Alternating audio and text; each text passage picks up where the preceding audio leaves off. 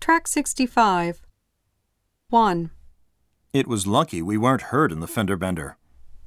2, It's urgent all Japan's banks write off their non performing loans. 3, It seems the restaurant two doors down gets customers in and out really fast. 4. It turned out my husband goes both ways. 5, Is it possible the High Court will reverse the original decision? 6, Is it possible XYZ's cornering the oil market? 7. It's impossible he's trying to rip me off.